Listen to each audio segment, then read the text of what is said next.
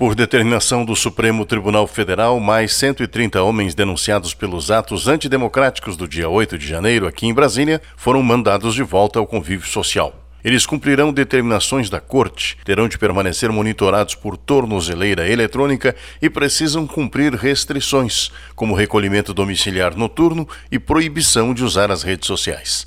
Dos cerca de 1.400 envolvidos e presos durante o episódio que culminou com a depredação e invasão dos prédios dos três poderes, mais de mil pessoas já foram libertadas após audiências de custódia. Esta condição de soltura já havia sido assegurada pelo ministro do STF, Alexandre de Moraes, na semana passada, depois de audiência solicitada por alguns parlamentares ligados à bancada de oposição ao atual governo e que questionaram o elevado número de pessoas presas, como destacou o senador Rogério Marinho. Nós entendemos que há um número muito grande de pessoas e isso realmente impactou o próprio sistema carcerário. Essa não é uma ação comum.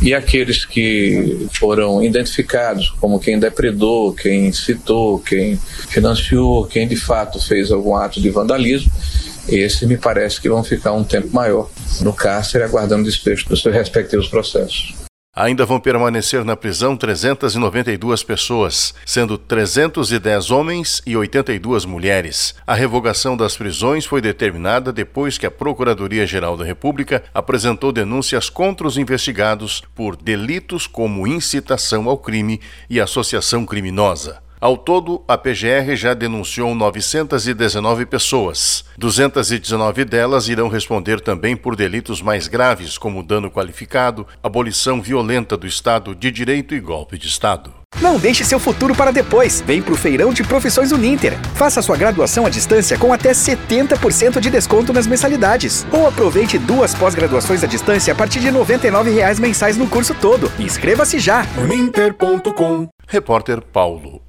小樽。